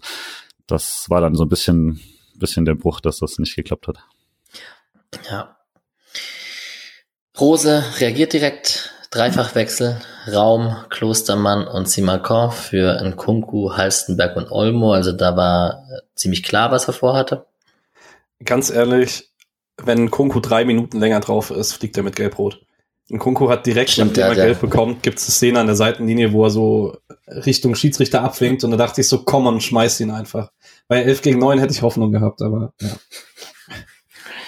Ja, leider nicht. So, also Rose sehr defensiv gewechselt. Also wer, wer nach dem Spiel in Kunko und Olmo rausnimmt und Klostermann und Raum geführt bringt, der, der weiß man, was, was das Programm ist.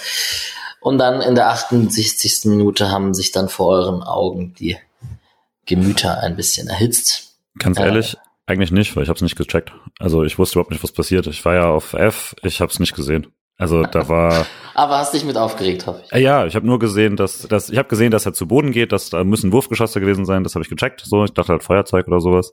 Ähm, sieht man ja dann doch leider ziemlich oft tatsächlich auch woanders. Ähm, aber ich habe gar nicht gecheckt, dass da Leute über die Bande sind und so. Das habe ich alles erst dann. Äh, ich habe es daran gemerkt, dass, dass die Freiburger hingerannt sind und zurückgeschickt haben. Deswegen dachte ich, irgendwie sind so kurz beim Zaun oder sowas. Aber äh, ja, ich hab's, ich hab die ganze Aufregung dann nachgecheckt erst. Die Frage ist, da er ja schon für Leipzig spielt, können wir ausschließen, dass sich Silva einfach nur gebückt hat, um die 2-Euro-Münze aufzuheben, weil er ja scheinbar das Geld hat. Ich finde 2 Euro ist eine ganz schön äh, unsinnige Investition tatsächlich zum Werfen, aber ja, das ist ja, schon richtig. billiger ist ein Golfball auf jeden Fall. Ich fand die erhöhte das ist ein Becherpfand, ist metaphorisch passt es.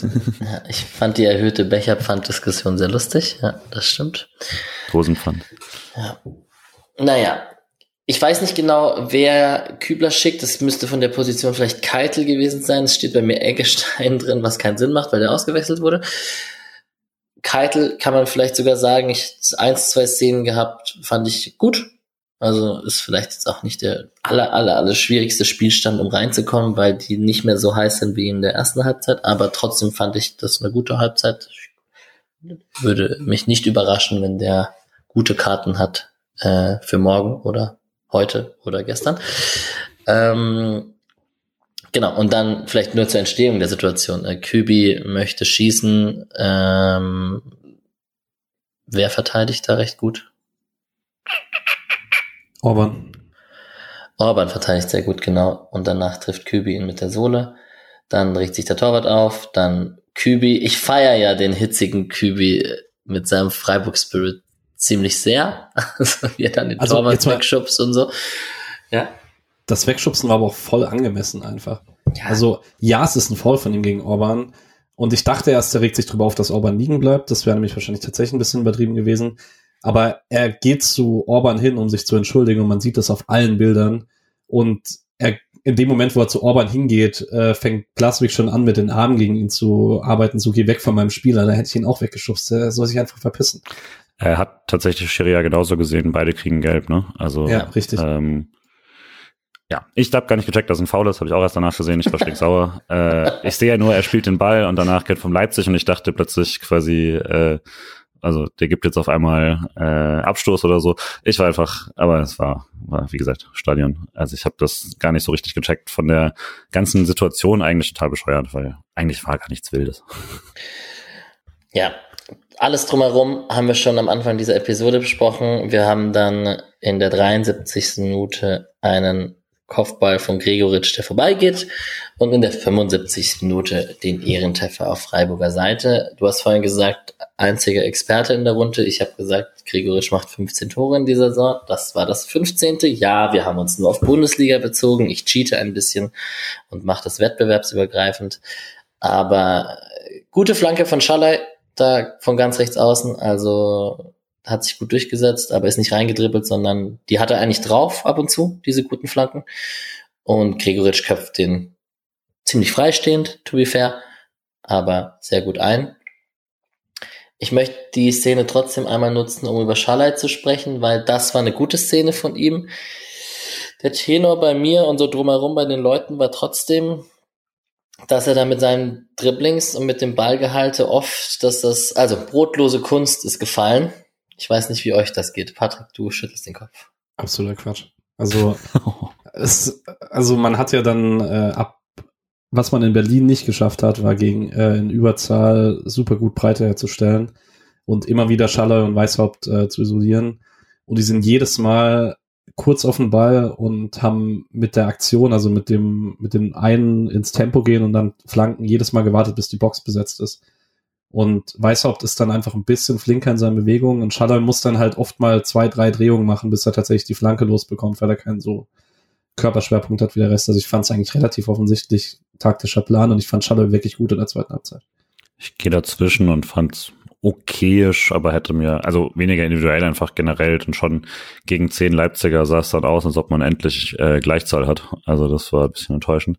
Ähm, ja, aber ich fand Schaller jetzt auch nicht schlecht oder so. Ich fand, dann, fand die Triplings ganz okay. Ich hatte aber auch tatsächlich den Gedanken ein paar Mal, ja gut, das ist halt so ein Spiel, wo er jetzt mit seiner bisschen übermotivierten Art bei sowas, dann ist es okay, weil jetzt, was willst du anderes machen, sozusagen. Aber ich verstehe auch, dass es halt wieder das typische, dass er halt nie so eingebunden ist in den schnellen Ballwechseln, sondern dann viel halt individuell außen läuft. Und das war, glaube ich, in dem Spiel auch völlig okay. Das war mehr so mein, das hat dann mal gepasst. Aber ähm, ja, keine Ahnung, es, die Flanken waren jetzt eben öfter auch eigentlich gar nicht so mies, aber wurden selten so gut genutzt. Der Fall war auch jetzt echt absurd frei. Yes. Und dann beginnt die Schlussviertelstunde. Wir haben Petersen für Höhler, Weißhaupt für Günther, auf Leipziger Sicht Paulsen für Werner.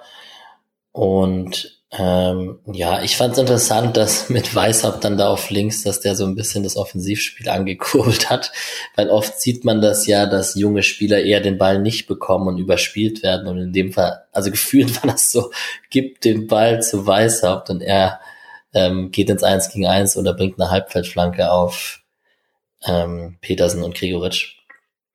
Hat mich doch sehr überrascht, tatsächlich. Die haben es auch voll respektiert. Leimer ist jedes Mal, also nachdem er zweimal in Henrichs einfach vorbeigekommen ist, ist Leimer jedes Mal raus zum Doppeln. Also finde schon als Joker schon krass, das weiß, ob jedes Mal einen Instant Impact hat eigentlich, wenn man Offensivaktionen braucht. Leimer hat sich in so einer Situation auch gelb geholt, dann in der 85. Minute. Und ähm, dann wurde Diallo für eben den Leimer eingewechselt. Schallei hat sich noch gelb geholt am Ende. Und jetzt können wir noch ganz kurz über eine Schwalbe. Du hast gesagt, es war eine Schwalbe, ja? So eine ganz klare Schwalbe. Nein, es ist keine Schwalbe, aber er will den Elfer halt ziehen. Also es ist halt, es ist halt der klare Versuch, einfach diesen Elfmeter zu ziehen. Und das, ich finde es einfach total unnötig. Aber es, vielleicht ist es auch einfach so tief drin, dass es, dass du es nicht ausstellen kannst, wenn es so steht. Aus 100 Metern fand ich den ja super klar und dann war ich tatsächlich auch sehr überrascht, als ich das erste Mal ein Replay gesehen habe, irgendwann eineinhalb Tage später und so. Äh, würde aber sagen, man, also es ist ungefähr auf, auf äh, ja, so, es ist bisschen mehr, als es bei Unkunku schon teilweise war, aber es ist halt auf dem Level, ne? Leichter Kontakt rechts am Fuß und der fällt dann in die andere Richtung um und so. Aber ich verstehe es, weil da ist ein Kontakt und ich glaube, wenn du weniger bescheuert fällst, dann sage ich sogar gar nicht so viel drüber, weil da ist ein, ist ein Ding, ich glaub, ob man den jetzt geben muss. Ja. Ich glaube, den gibt's nicht in einer in einer heikleren Situation tatsächlich. ich glaube, der VAR hätte vermutlich noch mal was gesagt, wenn er das Spiel. Genau, also anschauen tun sie es auf keinen Fall. Ja, aber ich glaube, den gibt's auch nicht. Ich glaube, der wird zurückgenommen. Also ich glaube, Jablonski sieht einfach mehr, als da ist tatsächlich, weil wie gesagt, von hinten dachte ich auch sofort, ah ja, den tritt ihn da rechts am Fuß und der fällt brutal, aber dass das nur so ein Streifschuss ist. Okay. Also, Wahrnehmung völlig gleich. Ich dachte im Stadion auch glasklare Elfmeter und zwar mir dann noch egal. Ich habe mich dann ja, noch ja. ein bisschen mit meiner Gruppe drüber lustig gemacht, dass Schoboschlei nach dem Tor nicht in die eigene Kurve geht zum Jubeln, sondern ins andere Eck. Äh, es zeigt auch, wie sehr die Mannschaft selber die eigenen Fans schätzt. Ähm, ja. Shots feiert. Das hat mir ein bisschen was gegeben. Okay, äh, genug über das 5 zu 1 gesprochen, auch genug über die Highlights gesprochen. Äh, nach dem Spiel gibt's noch Spieler, die ihr erwähnen wollt, die wir nicht auf dem Schirm hatten. Flecken die ärmste Sau der Welt, kann man wahrscheinlich sagen. Über die Innenverteidiger haben wir schon gesprochen. Günther, du, du, du war das Patrick, ne, über ein LV Backup, wenn Günther mal die Power ausgeht, wenn man international spielt zum Ende der Saison, ne? Ist vielleicht das falsche Spiel, um das als Beispiel zu nehmen, aber ich fand es jetzt trotzdem ein paar Mal in der Rückrunde äh, auffällig, dass er vielleicht nicht mehr ganz den Punch hat. Er hatte den Punch diese Saison, aber er hat ihn nicht mehr jedes Spiel. Und ich glaube, wenn man noch mal eine Saison Dreifachbelastung hat, hätte ich ungern wieder Günther, der alle 50 Pflichtspiele startet und dann auch fast alle über 90 Minuten macht. Da wäre es, also klar, er muss es dann auch mit seinem eigenen Anspruch hinbekommen und so. Aber ich habe lieber 40 Spiele einen, einen der besten drei Linksverteidiger der Liga als in 50 Spielen einen der zehn besten Linksverteidiger der Liga. Ja.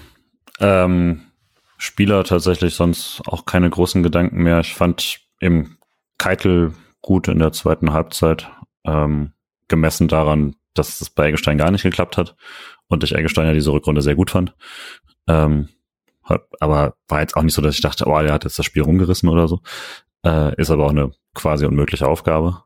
Ja, ansonsten. Ich fand gut, dass wir nach Schlusspfiff ähm, das, was nochmal richtig gut geklappt hat, war da die Mannschaft äh, nochmal aufbauen, feiern und so. Das, das fand ich richtig gut. Das war krass laut, das war krass gut und ähm, selbst obwohl die, da gab es dann sogar nochmal so eine Szene, wo so ein nochmal so ein ähm, bisschen älteres und nicht so krass bekanntes äh, Szenelied gesungen wurde und das wurde dann nochmal überstimmt von ein paar Leuten, weil sie nochmal richtig laut haben wollten. Es wurde auch sofort aufgenommen von Vorsängern und so und das wurde dann nochmal lauter und so. Das fand ich gut eigentlich direkt nach dem Schlusspfiff. Ähm, auch nochmal dieses nur der SCF, was dann nochmal so durchs Stadion gehalt ist, was ich kurz gesehen habe, irgendein Interview äh, nochmal gecrashed hat, wo sie nichts mehr verstanden haben.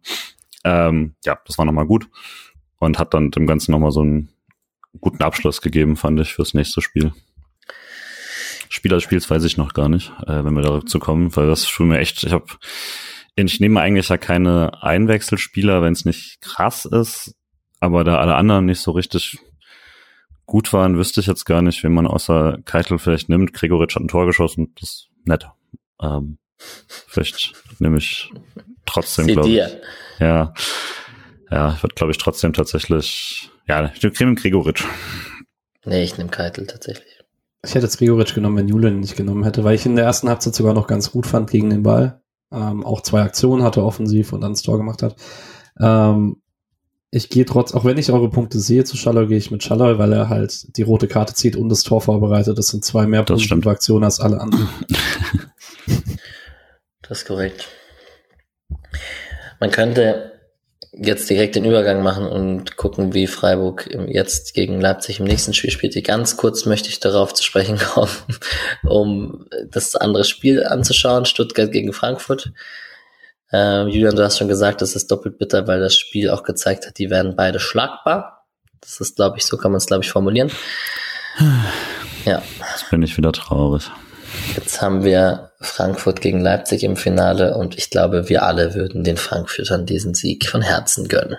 Ich habe tatsächlich ein Neidproblem in erster Linie. Also in der Konstellation 100% Frankfurt, gar keine Frage. Ich habe auch meinen DFB-Tickets, die ich mich beworben habe, noch drin geblieben jetzt. Und wenn ich welche kriege, dann gehen die hier an äh, Frankfurt. Dann verkaufst du sie für 500 Euro. ja, ich hatte letztes Jahr irgendwie gesehen, jemand, der meinte 60 Euro für äh, uns oder 600 für Leipzig oder so. Ähm, ja, nee, und trotzdem fällt es mir echt schwer, nach dem verlorenen Pokalfinale und jetzt im verlorenen Halbfinale Frankfurt den dritten Pokal hochstemmen zu sehen. Aber ich würde es natürlich tausendmal lieber äh, Frankfurt haben. Und ja, viel Erfolg. Immerhin haben wir ihn äh, Guardiol rausgehauen. Das ist tatsächlich schon mal eine gute Schützenhilfe. Mhm. Du hast vorhin äh, gesagt, du findest es gut, dass der Schiedsrichter rausgeht. Ich wollte kurz einmal Dani Schlager loben, der, finde ich, allgemein ein sehr gutes Spiel gemacht hat, äh, Stuttgart-Frankfurt. Und dass er in der letzten Szene einfach, ich glaube, das ist gar keine Situation, in der er klassisch rausgehen muss, weil er hat das Handspiel sogar bewertet. Aber ich finde es, also ich würde mir wünschen, dass die Schiedsrichter in solchen Situationen einfach der Tragweite der Entscheidung bewusst sind und dann sagen, okay, jetzt habe ich dieses Hilfsinstrument jetzt nutze ich es auch, um mir die Szene nochmal am TV anzugucken. Und Hat man vor ein paar Jahren auch nicht so gesagt. Da wollte man sie so wenig wie möglich rausgehen sehen, damit der Spielfluss nicht zerstört wird. Ne? Ja, aber er wird ja trotzdem zerstört. Sonst steht er halt drei Minuten im Strafraum und hat die Hand am Ohr. Dann ist es mir lieber, er steht draußen am Fernseher und ich habe das Gefühl, der Schiedsrichter auf dem Platz steht, trifft eine eigene Entscheidung. Ja. Ja, ja. Also ich, man hat in beiden Spielen gemerkt, dass die Dortmund-Diskussion nicht ganz an ihnen vorbeigegangen ist, würde ich jetzt mal behaupten. Alright, äh, genug über das andere Halbfinale gesprochen. Ähm, müssen wir halt nächstes Jahr wieder angreifen. Sind ja jetzt quasi eine Pokalmannschaft. So. Hm. Samstag 15.30 Freiburg gegen Leipzig. Ich glaube, die spannendste Frage wird sein, wie man es taktisch macht und wie man glaubt, dass Leipzig es taktisch macht. Wahrscheinlich wird Leipzig gar nicht so viel verändern, wenn ich Leipzig wäre. Und dann muss man sich an Freiburger Seite einfach ein besseres Gegenrezept überlegen. Vielleicht coachen sie aber wieder anders. Ich weiß es nicht. Was glaubt ihr denn? Also wäre es in der Liga irgendeine andere äh, Konstellation, hätte ich, ich habe es dir vorhin schon gesagt, hätte ich mir Hoffnung draus gezogen, dass Leipzig vielleicht nicht mit der Intensität rangeht wie am Dienstag also sowohl mit als auch gegen den Ball. Aber da Leipzig diesen Sieg unbedingt braucht, um nächstes Jahr Champions League zu spielen, wird es, glaube ich, kein Mühe wen weniger sein. Ähm, rechne dann fast damit, dass Leipzig das ähnlich macht. Und ich weiß, es ist kein sonderlich populärer Take, aber ich würde mir wünschen, dass man es mit, einfach mit 3-5-2, 5-3-2 nennt, wie es wollt, löst.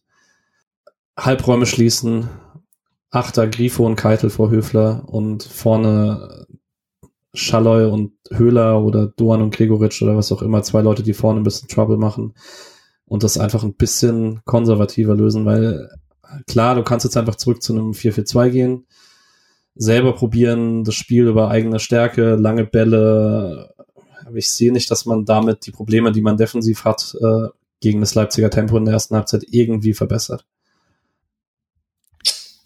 Wird auch einen gewissen konservat Aktivismus hier gut finden.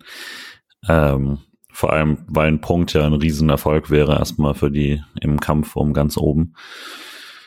Ja, aber ich habe auch gerade nicht so richtig Ideen und bin auch sehr unmotiviert für dieses Spiel, deswegen übergebe ich euch das gerne. Vielleicht anders, wenn man sich die Startelf anschaut und die Bank, ähm, was glaubt ihr denn von den Bankspielern, welches wahrscheinliche Startelf-Kandidaten sind? Also Grifo ist natürlich einer, auf eine Art und Weise ist vielleicht auch also nicht um die Diskussion die Luft rauszunehmen, aber trotzdem einfach um, also ist einfach auch ein Startelf-Kandidat, immer Grifo. Ähm, Schalay sicherlich auch nach dem Spiel. Keitel könnte auch sein, wenn man ehrlich ist, für Eggestein. Und ansonsten war es das, glaube ich. Da, hm? Gulde würde ich nicht ausschließen, wenn man äh, nochmal Dreierkette spielt. Hm. Gulde oder Schmidt würden mich beide nicht überraschen. Schmidt vielleicht ein bisschen mehr. Oh. Gulde würde mich wirklich nicht überraschen. Dreierkette mit Gulde finde ich sehr, turnt mich schon wieder an. Punkteschnitt Gulde. Okay, wir scheinen ziemlich ratlos zu sein. Ich hoffe, das Trainerteam ist das nicht. Das bin ich mir sicher. Ich wollte Dienstagabend eigentlich nicht ins Stadion gehen. Ich werde jetzt morgen doch gehen. Aber nach dem Spiel dachte ich mir, ich gebe mir das nicht nochmal. Aber ich werde morgen da sein. Brav. Sehr gut. Ich kann es gar nicht sehen, ich spiele selber parallel. Das ist aber Same. gar nicht so schlecht, weil letzten Male waren äh, alles Siege, wenn ich nicht gucken konnte. Äh, das war Schalke und haben wir Leverkusen geschlagen? Unentschieden, ne? Trotzdem nicht verloren. Ja, also eigentlich gut. Meine Mama ist auch im Stadion, die hat auch noch keine Niederlage gesehen diese Saison. Also. Ja, das hat meine auch gesagt, aber das hat leider nicht so geklappt. Ich tippe auf ein erkämpftes, ermauertes, nicht so schönes, emotionales 1 zu 1. Oh, ich würde sofort nehmen. Ja, same. Äh, 3-1 Leipzig. 3-0 Leipzig. Oh. 2-0, 2-0 Leipzig, 2-0 Leipzig. Ich, ja, ich bin Optimist. Gut, ihr seht, äh, der Optimismus, äh, Optimismus im Spotcast wurde ein bisschen geknackt. Union klatschen wir. Das ist eigentlich. Ja, ja das sowieso. Da Selbst gar wenn wir morgen keine 6-0 untergehen, Ja, gewinnen wir ja, ja. in Berlin. Ja, ich werde dort sein mit vielen Leuten. Äh, hoffe ich auch. die Fahne hochhalten. Ähm, sagt Bescheid, meldet euch. Wenn ihr noch Tickets habt, sagt auch Bescheid. Ich nehme jede, die ich kriegen kann. Aber ähm, wir sind eigentlich auch gut versorgt. Gut, dann Pressekonferenz ist jetzt auch bald. Vielleicht gibt's da noch irgendwelche Infos. Es tut uns leid, die wir dann nicht mehr mit in dieser Episode aufgenommen haben, falls sich irgendjemand im Training verletzt hat oder, oder, oder, oder, oder. Ähm, seht es uns nach. Wir uns war trotzdem wichtig, äh, das Spiel einmal aufzuarbeiten, auch ein bisschen über andere Themen wie Fanszene und alles mögliche, was im Stadion drumherum passiert ist, äh, zu besprechen. Und ähm, wir hören uns nach dem nächsten Spiel gegen Leipzig vor Union und hoffen auf ein besseres Ergebnis. Wir haben noch nicht über Moetrisu gesprochen. Ah, perfekt. Das ist doch perfekt, so schon nach dem Tschüss sagen. Ja, finde ich auch. Ja. Willst du? Ähm, Nein. ein Stück weit vielleicht. Ich habe es gestern schon getan. Einordnung für Ähm. alle, die es nicht gesehen haben. Also Einordnung für alle, die es nicht gesehen haben. Äh, Moetrisu hat auf Insta Live ein Video im ein Kunko-Trikot gepostet, in dem er sehr das Leipziger 4 zu 0 gefeiert hat und drüber gesprochen hat, dass äh, Freiburg hier gerade Gangman genommen wird. Also ganz klar war das. Gebumst auf jeden Fall auch. Gebumst auf jeden Fall. Ähm, Hihi, ich habe gebumst im Podcast gesagt. ich habe Gangbang gesagt, okay. Egal. Ähm, das ist scheiße. Es sollte aber nur der letzte Strohhalm sein, warum Mo Idrissou in Freiburg vielleicht nicht mehr so viel Beachtung erfährt. Ähm, da gab es in der Vergangenheit genug Geschichten rund um häusliche Gewalt, um äh, darum, dass er vielleicht nicht der beste Typ ist, den man auf der Welt finden kann. Äh, wenn man seinen Namen googelt, findet man leider nur ziemlich viel von der Springerpresse. Wobei, vielleicht nicht nur leider, es ist, ich finde es okay, dass, an, dass seriöse Presse sich nicht so ins Privatleben von Leuten einmischt. Aber trotzdem nicht der coolste Dude. Ähm, ich finde schön, dass wir offensichtlich ein bisschen Stachel hinterlassen haben mit den Nitrissou Spiel Champions League Gesängen, weil Frankfurt äh, ist ja immer noch sehr verbunden. Das sieht man bei ihm in, auf Instagram. Freiburg offensichtlich nicht mehr. Ja, jetzt wäre es nur ganz schön, wenn seine unsägliche Stelle bei SC Freiburg vor einfach nicht mehr gespielt wird. Man könnte dieses Lied einfach schneiden, dann hat man immer noch die zwei Strophen und der Refrain, bei dem auch tatsächlich Stimmung ist. Bei OEO ist so, so das ganze Stadion einfach leise. Das ist einfach niemand, es gibt niemandem was. Schneide das einfach raus. Als Hommage, falls irgendwie Freiburg gegen Leipzig gewinnt, dann singe ich hier als Intro Leipzig spielt Champions League auf PS3 ein. Dann haben wir ja beide Themen verknüpft. ist richtig. Julian ist sehr begeistert. Hm. Okay. Ähm, eine Stunde 17 über andere Spieler und andere Mannschaften brauchen wir dieses Mal nicht reden. Das ist Und erst neun Minuten, glaube ich, Thema. vorher. Genau. Ah ja, stimmt. Von daher wünsche ich allen ein schönes Wochenende, hoffentlich mit einem nicht ganz so schlimmen Ergebnis auf Freiburger Seite und euch beiden erstmal einen schönen Freitag. Ciao. Tschüss. Grüß